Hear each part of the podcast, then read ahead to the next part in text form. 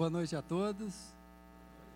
É um prazer estar aqui nessa noite, podendo trazer uma mensagem aos corações de vocês. Eu me chamo Júnior Arantes, eu sou empresário do ramo de laticínios e hotelaria. Minhas empresas são no estado de Rondônia e no Rio Grande do Sul. Vocês veem que são muito pertinho, a minha ponte aérea. Até três anos atrás eu morava ainda no estado de Rondônia, eu morei por 25 anos mas há três anos estou morando na cidade de São Paulo. E há um ano e meio eu sou, vamos dizer assim, eu não posso dizer membro, porque eu sou membro da minha igreja lá em Jiparaná, Rondônia. Inclusive o meu pastor, pastor Sérgio, veio fazer um check-up aqui em São Paulo. Há 27 anos é o pastor da nossa igreja em Jiparaná.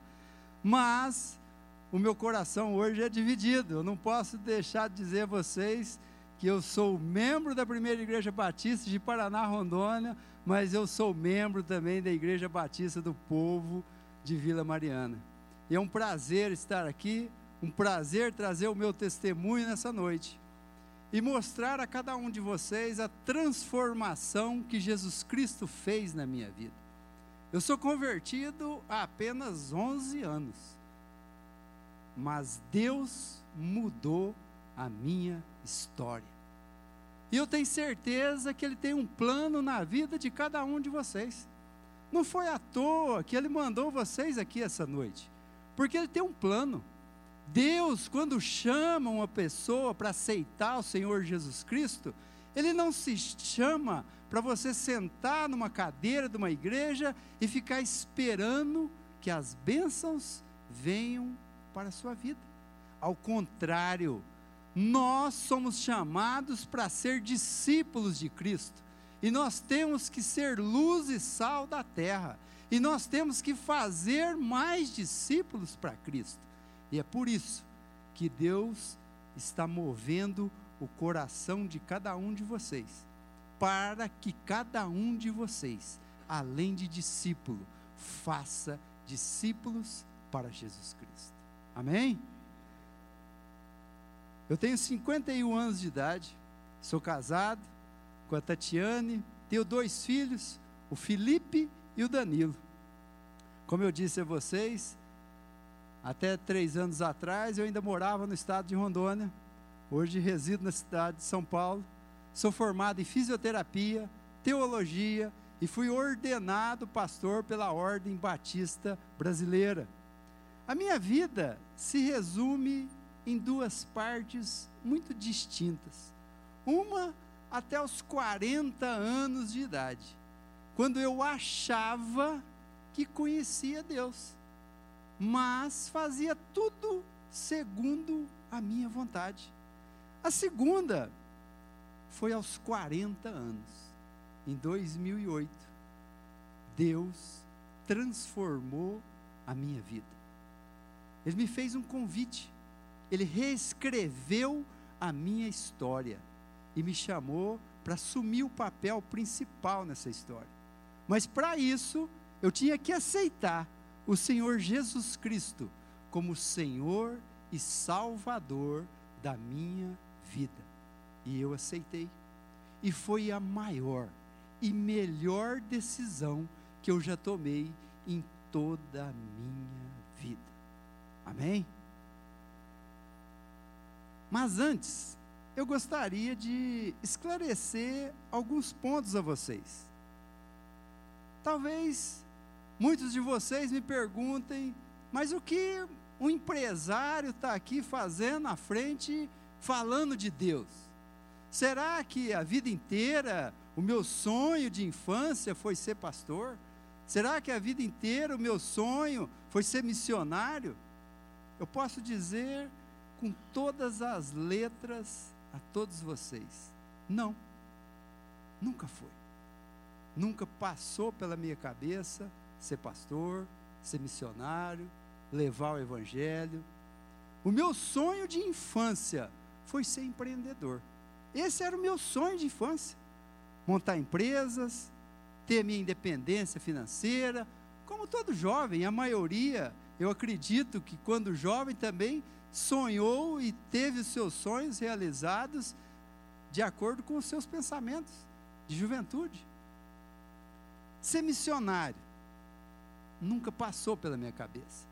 E a responsabilidade de levar a palavra de Deus, a responsabilidade de subir num púlpito e estar tá aqui representando o nosso Senhor Jesus Cristo, eu sempre imaginei como algo impossível. Primeiro, eu não tinha conhecimento bíblico suficiente. Primeiro, a responsabilidade. E segundo, a própria minha vida profissional, eu achava que não poderia casar as duas coisas. Mas Deus, Ele é transformador. Deus, Ele trabalha do nosso coração de uma forma muito extraordinária. Para isso a gente tem que abrir o nosso coração, deixar que Ele trabalhe da forma dele, do jeito que Jesus Cristo deseja que a nossa vida seja transformada. Mas eu eu tinha muito preconceito com relação ao evangelismo. Primeiro, eu não entendia o que, que era aceitar Jesus Cristo. As pessoas falam, você tem que aceitar Cristo. Eu falo, ah, mas eu aceitei, a vida inteira soube que Jesus Cristo era o Filho de Deus. Mas Jesus Cristo, aceitar Cristo é muito mais do que isso. Aceitar Cristo é você ter intimidade com Cristo, é você nascer de novo, é você ter uma vida transformada. Isso eu não tinha mas eu não tinha noção do tamanho dessa transformação. Ser empresário foi uma escolha minha. Ser pastor foi uma escolha de Deus. E quando Deus te chama, Ele não te convida, Ele te dá uma ordem. E não tem como você dizer não. Por mais que você possa falar, não, mas eu eu não vou conseguir. A primeira coisa que veio no meu coração, quando Deus começou a tocar esse ministério mostrar esse ministério na minha vida, foi eu questionar Deus. Mas Deus, eu sou tímido. Como é que eu vou falar em público? E Deus veio e fala: Eu vou quebrar essa tua timidez. Mas Deus, eu nunca falei em público, eu não tenho capacidade para falar em público. E Deus vem e fala: Espera aí, eu vou te capacitar. E você vai falar em público com a maior tranquilidade do mundo. E aí eu questionando Deus. Mas Deus, eu não tenho tempo.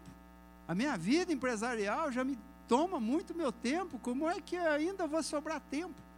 E Deus vem e toca no coração e fala: Eu sou senhor do tempo. E eu vou criar tempo na tua vida para o teu ministério. E assim as coisas foram acontecendo. Por mais que eu achasse que aquele sonho ou aquela vontade de Deus não iria ser realizada, mas Deus já havia movido tudo ao meu redor para que aquela transformação fosse feita segundo a vontade de Deus. Mas nessa noite, eu também venho falar de investimento o maior investimento que você pode fazer na sua vida. Esse investimento se chama salvação. Às vezes as pessoas se preocupam com tudo ao seu redor, mas deixa a salvação em segundo plano. E eu quero dizer para você que a maior procura que você tem que ter na tua vida diariamente é buscar se você está no caminho da sua salvação. Sabe por que você está aqui hoje? Deus te trouxe aqui hoje. Não foi porque você quis agradar um amigo, ou porque o amigo te convidou, ou porque a esposa pediu que você viesse, ou teu líder de cela achou que você deveria estar aqui hoje. Você está aqui hoje unicamente pela vontade de Deus. E Ele tem um propósito muito grande na sua vida. E Ele quer que você abra o seu coração para que essa transformação seja realizada segundo a vontade dEle. Mas eu quero saber como é que está o teu relacionamento com Deus hoje. Como está a tua vida perante Jesus Cristo? Você chegou aqui nesse local hoje em paz. O seu coração está em paz? Você tem paz hoje dentro da sua casa? Você tem paz hoje dentro do seu ambiente de trabalho? Ou a sua vida está um turbilhão de problemas e várias coisas precisam ser transformadas? Sua atitude perante a sua família, perante os seus filhos, perante os seus amigos, elas estão perfeitas? Todas as pessoas sentem vontade de fazer aquilo e demonstrar aquilo que você demonstra perante Deus? Ou você não está sendo um exemplo de pai, de amigo, de marido e de companheiro? Como é que está a sua vida? Você desejaria que Deus realizasse mudanças transformadoras na sua vida? Você deseja que Deus realmente passe a, a, ter aquela intimidade que você tanto busca desde a sua conversão? Muitos não terão a oportunidade que vocês estão tendo. O tempo não volta, as oportunidades são passadas, são deixadas. Mas se você abrir o seu coração nessa noite, mostrar a Jesus Cristo, o quanto você deseja aquelas mudanças que há tanto tempo você questiona e há tanto tempo você necessita. Se você abrir o seu coração verdadeiramente para Cristo, Ele irá transformar, fazer com que você seja aquele filho fiel, aquele discípulo que Deus te chamou. Amém? Eu nasci em Minas Gerais, mas eu fui criado aqui no interior de São Paulo, próximo a Ribeirão Preto, na cidadezinha chamada Santo Antônio da Alegria. Esse sotaque aqui carioca engana bem, mas eu sou mineiro, para quem tiver alguma dúvida, viu? Esse R arrastado aqui não deixa dúvida para ninguém que eu sou mineiro. Sou filho caçula de uma família grande, oito irmãos. Naquela época não existia televisão, então meu pai trabalhava muito e eu sou o caçula rapa do tacho. Quando eu nasci, minha mãe já tinha 40 anos de idade. Meus pais já faleceram. E eu falo muitas vezes que quem tem pais vivos dê valor a eles. Eu tenho 51 anos de idade. E se eu pudesse hoje sentar no colo do meu pai ou da minha mãe e dizer: Eu te amo, eu faria com o maior prazer. Às vezes eu já palestrei em alguns lugares, e às vezes chega um jovem perto de mim, ah, eu estou brigado com meu pai, eu estou brigado com a minha mãe, eu não falo há um mês com a minha mãe. E eu falo, qual foi a última vez que você falou eu te amo para teu pai, para tua mãe? Ah, eu nunca falei. Eu falei, o que, que você está esperando? Então você que está aqui hoje, que tem seu pai e sua mãe, qual foi a última vez que você falou eu te amo para eles? Senta primeira oportunidade que você tiver no colo dele, fala: Pai, eu te amo. Mãe, eu te amo. Eu não posso fazer isso. Eu faço isso nos meus filhos. E se você tem essa oportunidade, não deixe ela passar. Meus pais me ensinaram a buscar a Deus desde a infância. Mas meus pais eram católicos e eles tinham a maneira deles e da forma que eles entendiam de como buscar a Deus. E passaram aqueles conhecimentos para mim. Então eu aprendi que Deus para mim era um ser muito distante. Era um ser que não se preocupava com as coisas pequenas.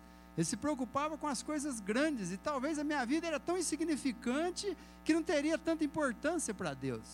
E eu cresci naquele sentimento.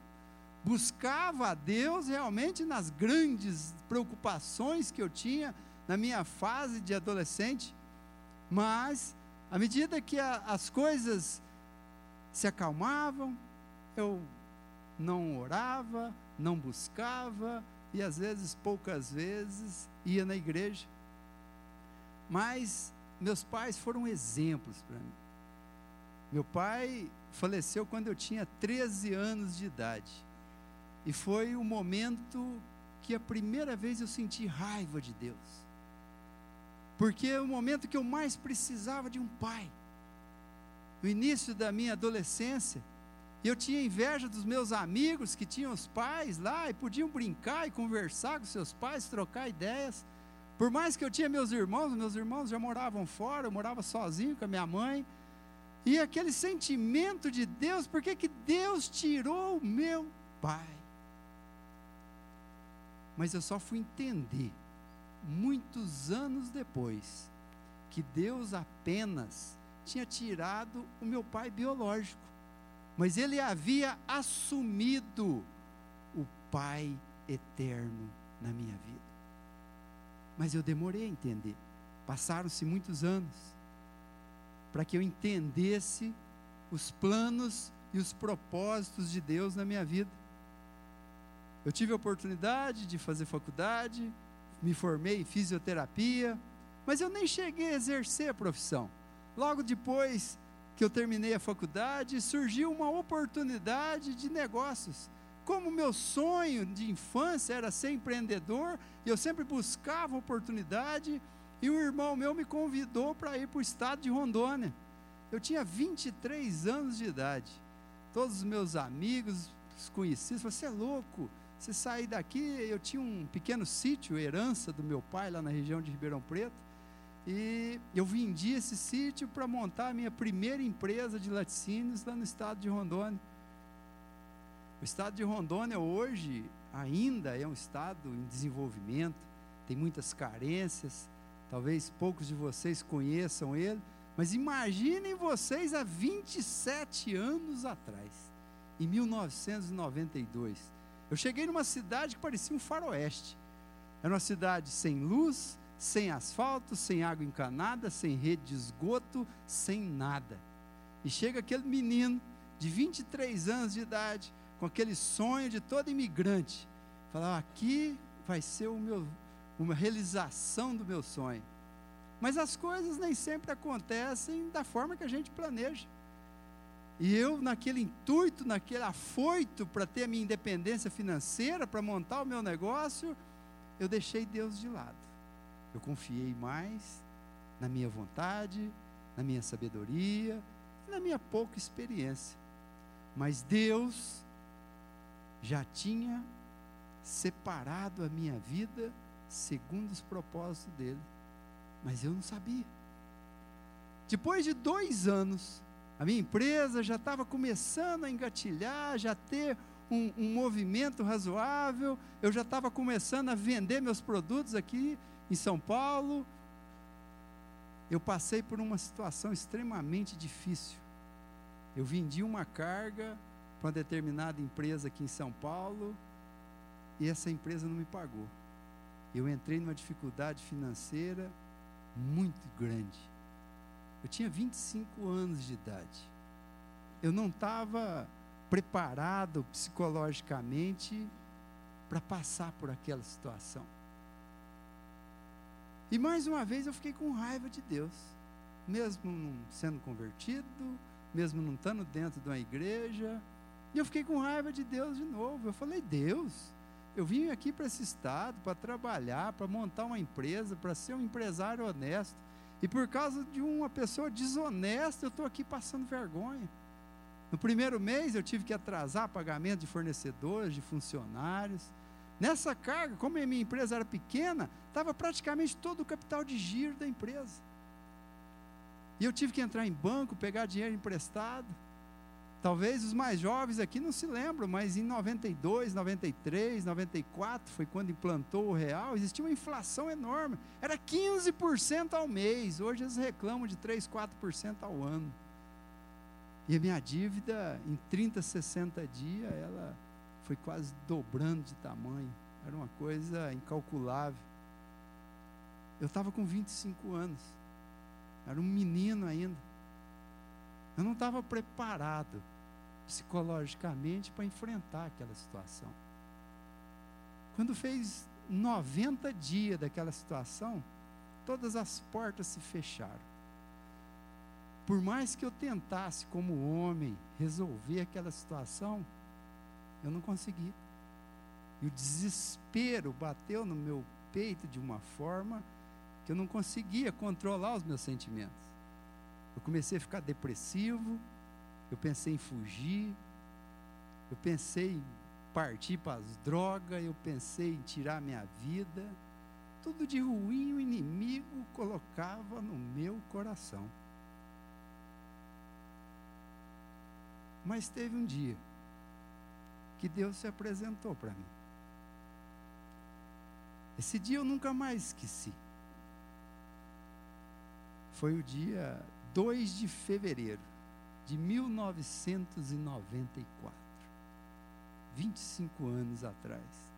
Eu peguei uma Bíblia fechada e eu segurei ela na mão, ajoelhado no meu quarto e falei: Deus, a vida inteira eu ouvi falar que o Senhor existe, mas eu nunca tive certeza da tua existência. Eu vou soltar essa Bíblia, Deus, em cima dessa cama. Se o Senhor existir, o, livro que abrir, eu vou ler ele todo. E o Senhor vai me abrir uma porta. Mas se o Senhor não existir, eu vou ler o livro que abrir e porta nenhuma vai ser aberta. Eu vou poder falar o resto da minha vida que não adianta buscar a Deus porque Deus não existe. Mas se o Senhor existir, eu vou testemunhar o resto da minha vida, que no momento que eu mais precisei, o Senhor abriu uma porta. Dali a dez dias, a minha empresa ia ser fechada. Os bancos tinham cortado o crédito, eu não tinha mais condição de pagar nada. Há 90 dias eu não pagava funcionários, eu não pagava fornecedores. E tudo ia ser bloqueado dali a dez dias. Eu ia sair com muito menos do que eu tinha chegado. E quando eu soltei a Bíblia em cima da cama, ela caiu exatamente no primeiro capítulo de Salmos. No primeiro versículo.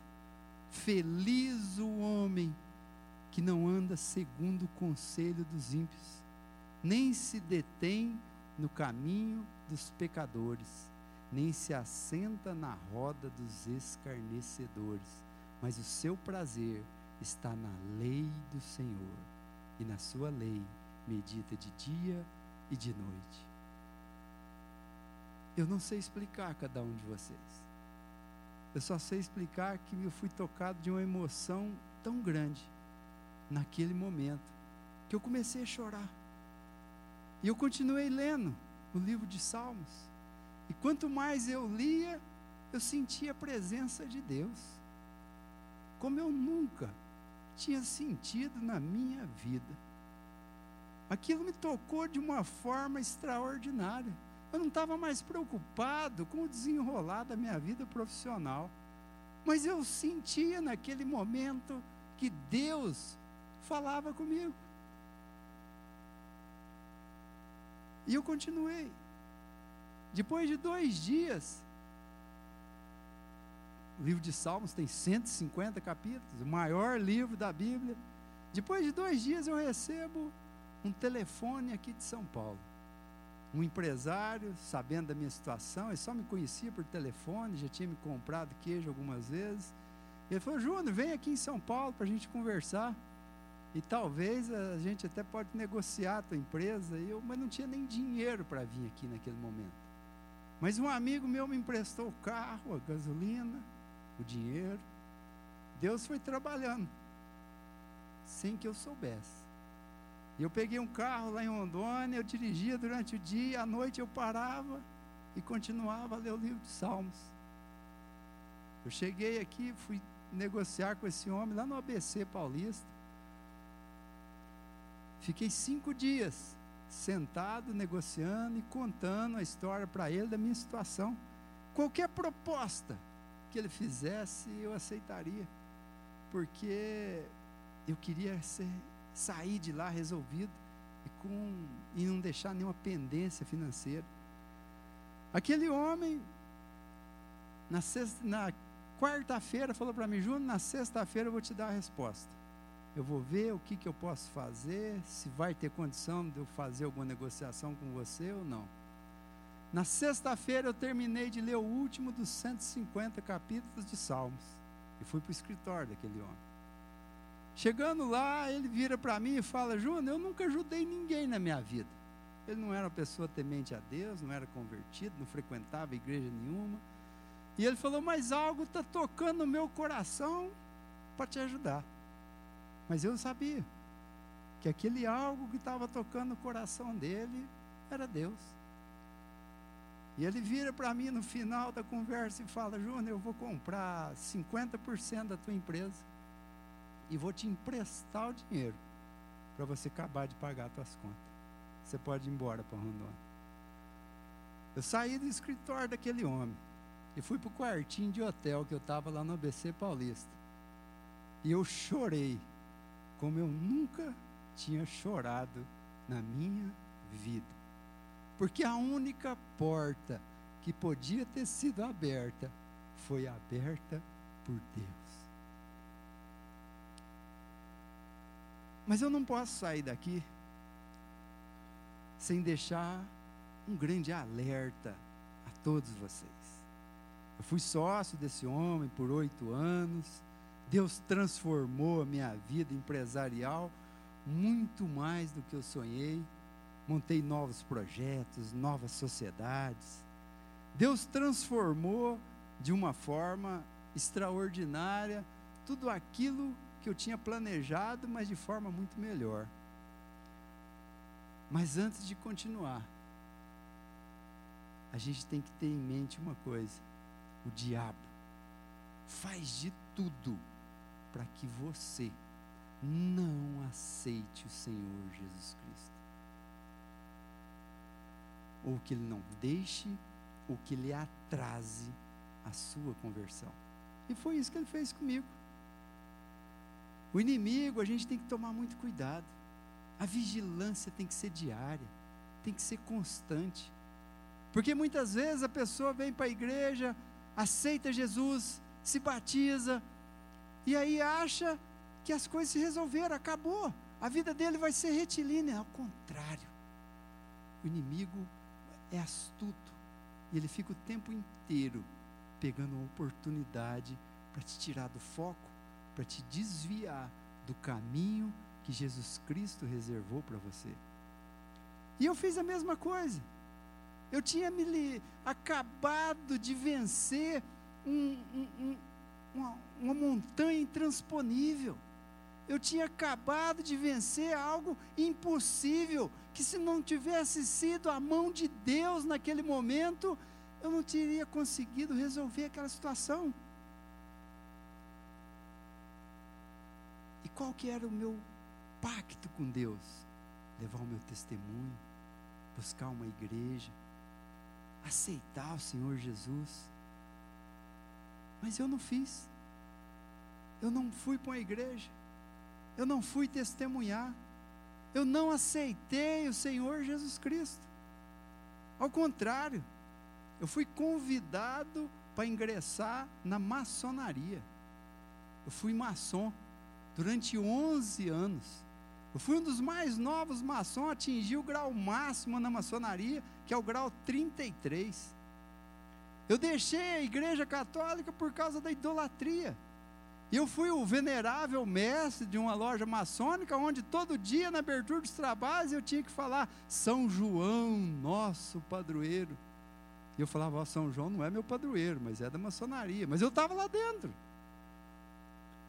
Mas eu não tinha conhecimento bíblico suficiente para entender aonde a maçonaria se desviava dos princípios bíblicos. Eu não tinha conhecimento bíblico ainda.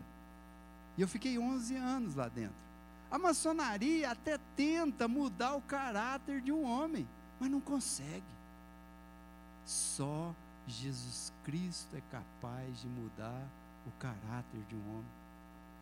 A maçonaria tem um entendimento muito errado com relação à salvação.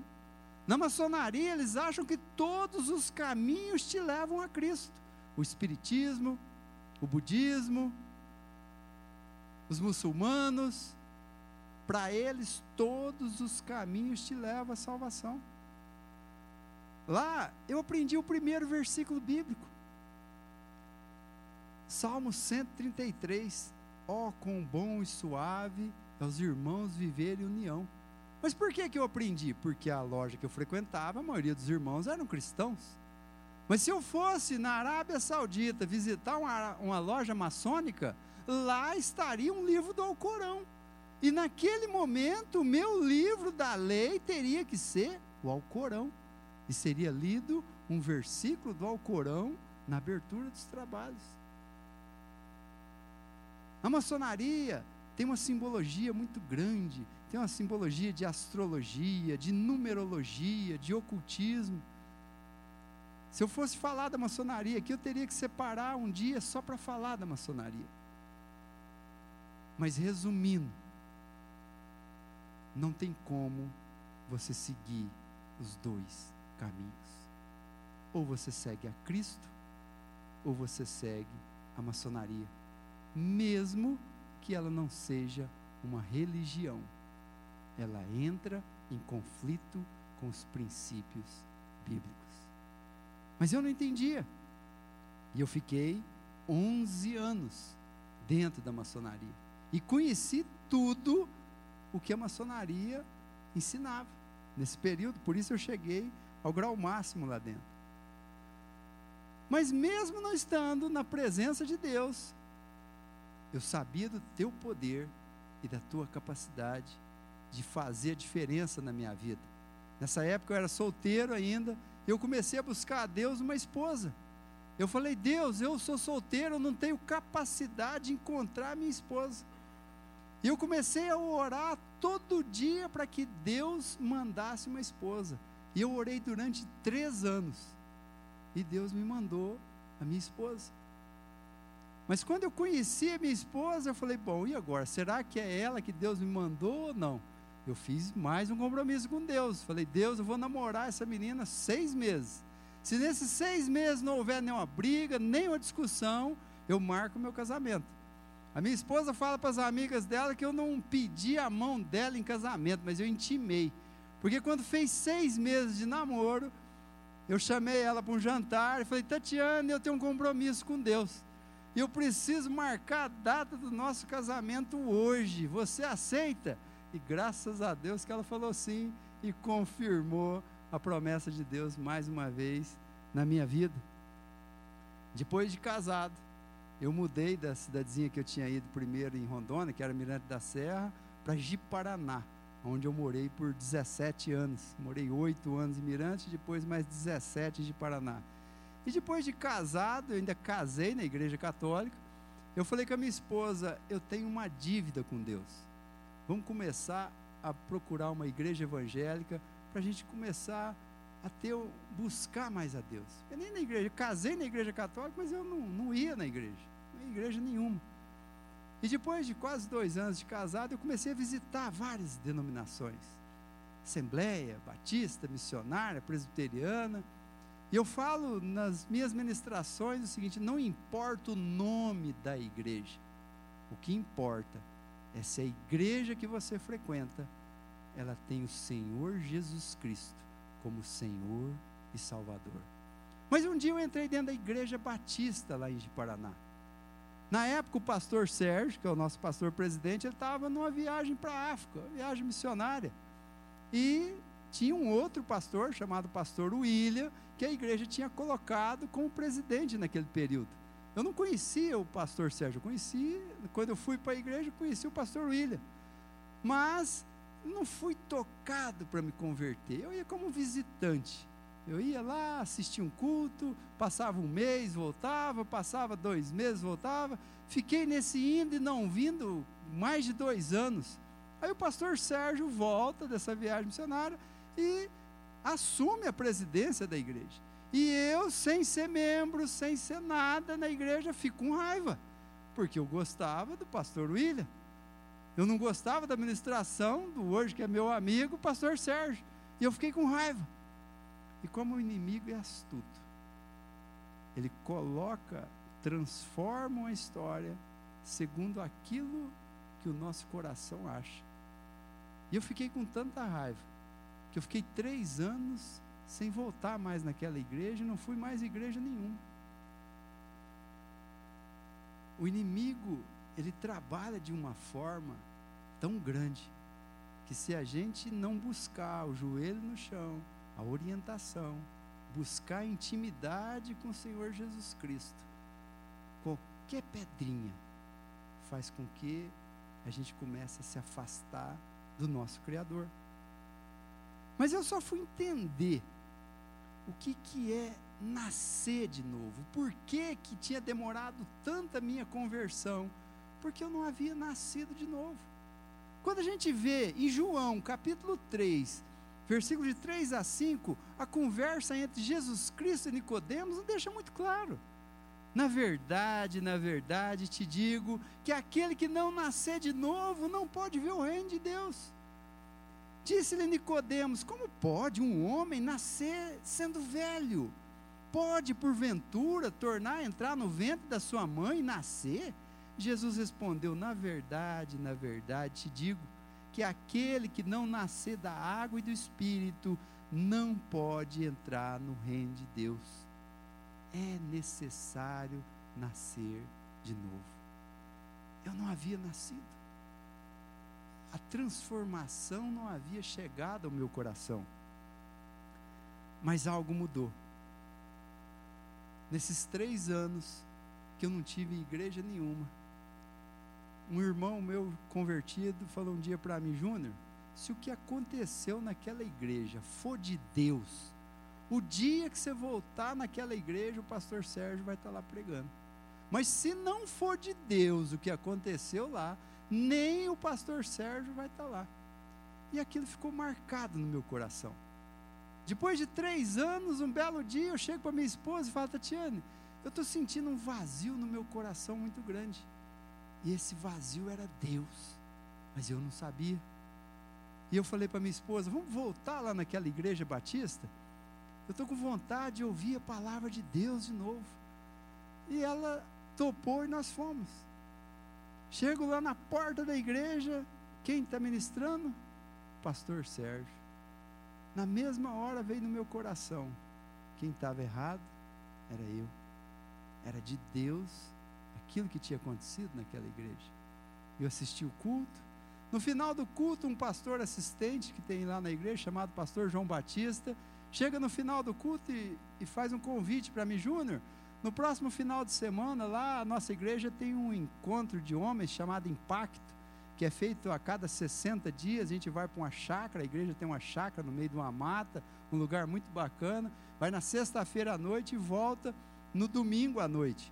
E lá se vê testemunhos de pessoas, se vê um, um estudo bíblico grande, e muitas pessoas aceitam Cristo nesse encontro. Mas quando ele chegou para mim e falou: Ó, oh, eu quero te convidar para você ir no encontro. Esse encontro você vai na sexta-feira e volta no domingo. No primeiro momento veio no meu coração: Meu Deus do céu, esses crentes vão fazer uma lavagem cerebral na minha cabeça lá. Vou voltar doido aqui no domingo. Eu não vou nesse negócio, não. Mas o Espírito Santo já estava trabalhando. E eu falei sim. E foi uma grande decisão para a minha vida. Eu fui para aquele encontro com o coração aberto.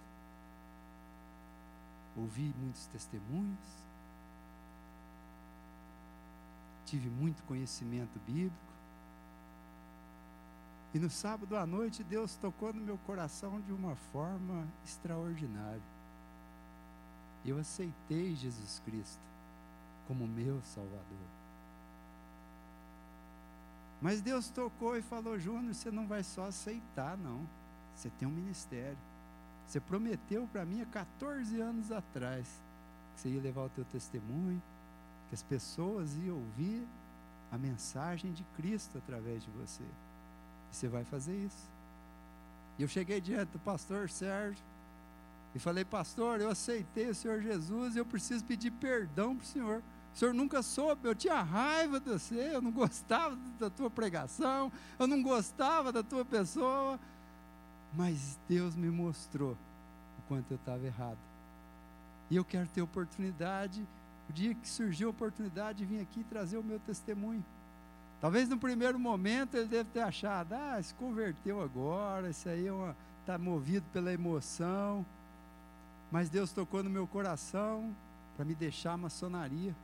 Eu fui o primeiro maçom a fazer uma carta bem digitalizada ali de uma forma bem transparente, porque eu tenho muitos amigos maçons, eu tenho vários profissionais que prestam serviço para minhas empresas, advogados, engenheiros, é, é, profissionais liberais, e eles entenderam a minha escolha e me respeitam muito bem, porque sabem que eu falo da maçonaria sem ofender. Mas eu tinha que deixar muito claro para cada um deles que a minha amizade continuava. Mas a maçonaria, a partir daquele dia, nunca mais ia fazer parte da minha vida. E um mês antes do meu batismo, eu deixei a maçonaria. No dia 1 de junho de 2008, eu me batizei na primeira igreja batista de Paraná e me tornei membro. Passado uns 30 dias do meu batismo, o pastor Sérgio me liga e fala: Eu tenho uma notícia boa e uma ruim para você. Eu falei: Ó, então fala boa primeiro.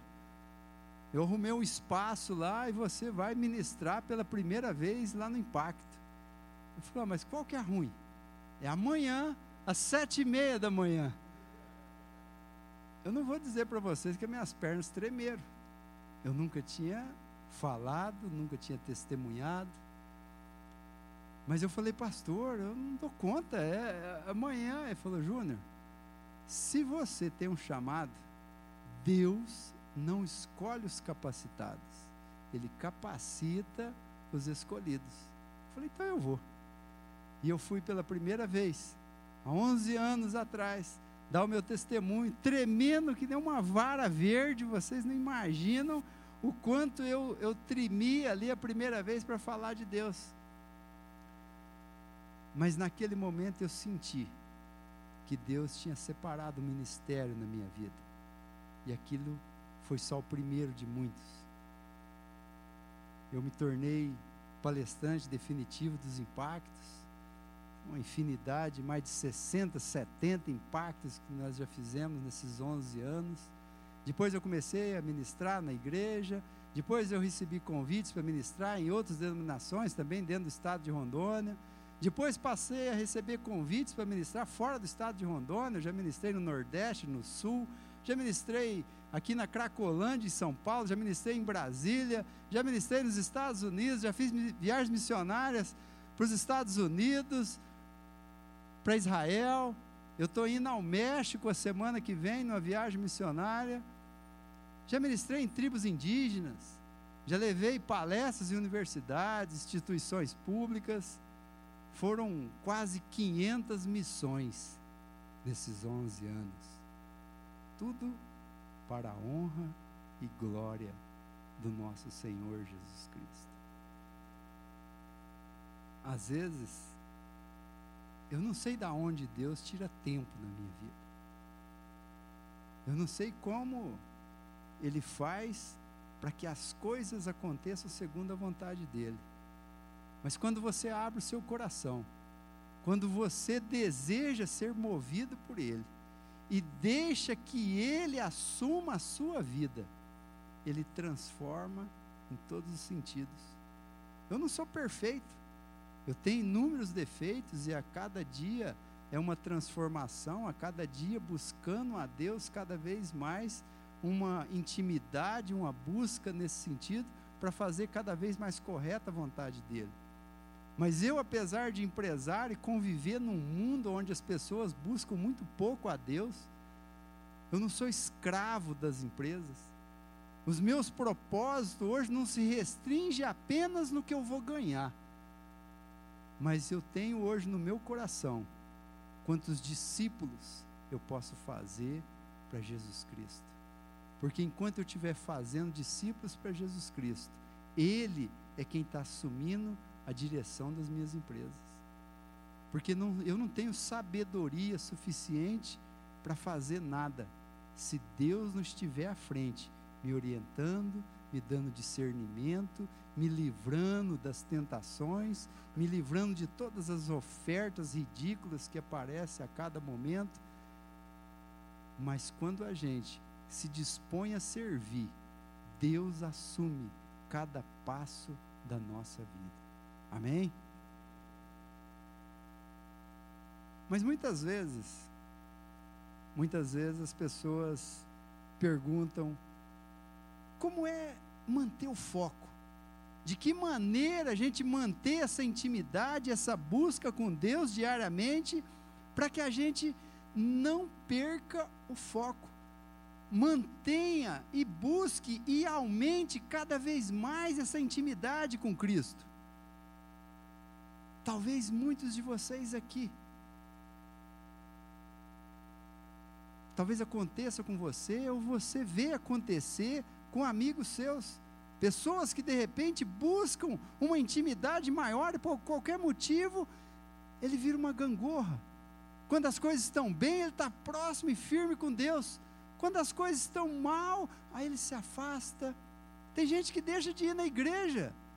Ah, eu estou ruim, ah, eu estou passando por um problema, ah, eu estou tentando resolver sozinho, mas espera aí. E a tua intimidade com Deus? E a tua confiança? E a tua fé? Eu comecei a trabalhar nesses 11 anos na minha vida uma forma de manter o foco, de manter diariamente uma postura diante de Deus para que as adversidades me jogassem para baixo. Nos primeiros anos da minha conversão, os problemas às vezes me jogavam para baixo. A angústia, o medo, ah, e amanhã se não der certo? Ah, o país está atravessando uma economia difícil. Ah, mas e se, e se, e se? Espera aí. A fé tem que ser trabalhada diariamente. A gente tem que buscar esse compromisso, porque é a fé que vai te dar coragem para enfrentar os desafios.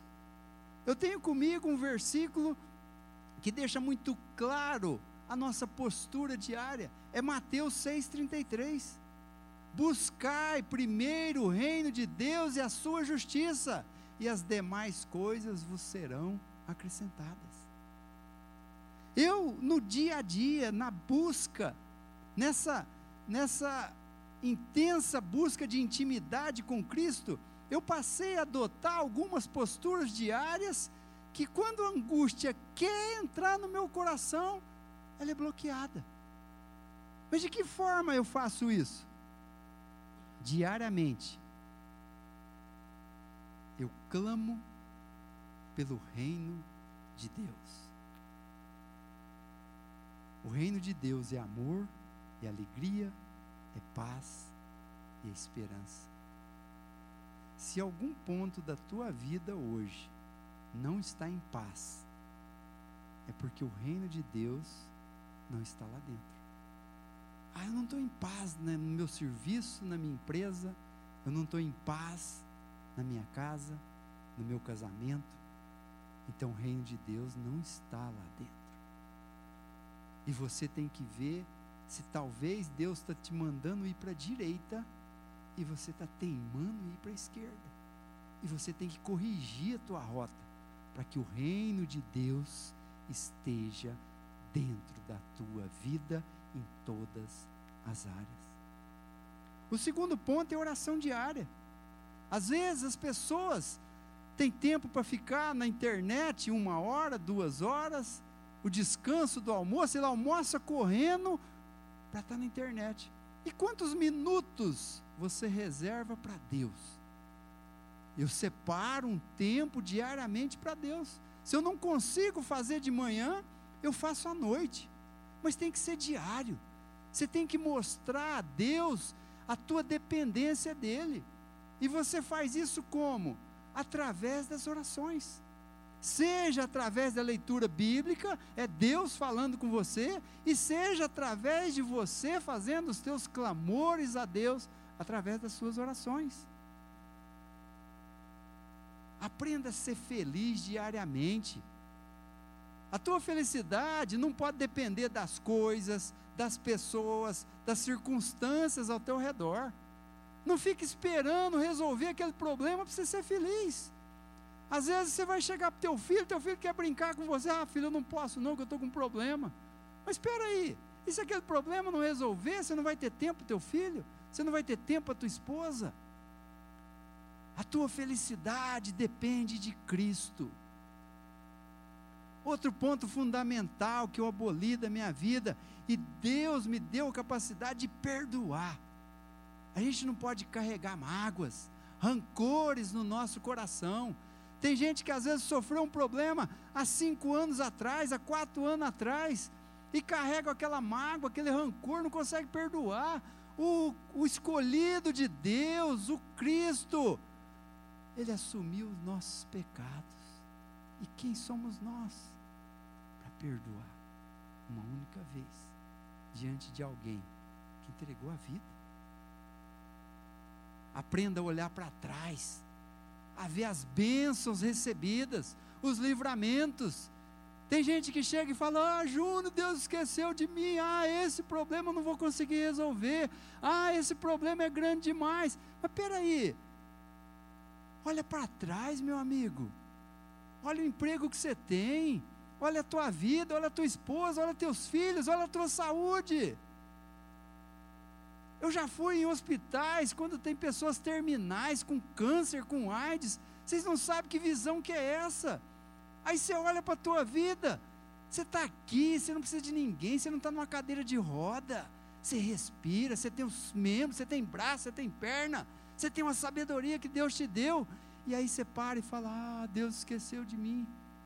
Levanta a cabeça e agradece, em vez de murmurar quando aquele problema se agigantar na tua frente, olha para Cristo. Eu parei de olhar para os problemas da minha vida, às vezes os problemas profissionais não param, chega todo dia. Mas eu comecei a olhar para Cristo. Em vez de eu olhar para o meu problema, meu problema é muito pequeno diante do meu Salvador. E quando você estiver atravessando seus desertos, as suas angústias, as suas dificuldades, saiba que Deus te coloca lá para te capacitar, para te instruir, para extrair o melhor de você, porque é lá no deserto que a glória de Deus é manifestada. E por último, todo dia eu olho para a cruz de eu vejo o sangue e a vida que foi deixada para que eu, você e toda a humanidade que aceitasse a Cristo como Salvador fosse salvo. Quando a angústia bater no teu peito, mantenha o foco na esperança. Saiba que isso aqui é passageiro. Tem uma vida eterna reservada para cada um de nós que é algo que nunca vai chegar nos nossos corações. Tem um versículo em Coríntios que deixa isso muito claro. 1 Coríntios capítulo 2, versículo 9. Nem olhos viram, nem ouvidos ouviram, nem jamais penetrou em coração humano o que Deus tem reservado para aqueles que o amam. Amém? Vamos aplaudir o nosso Senhor Jesus Cristo?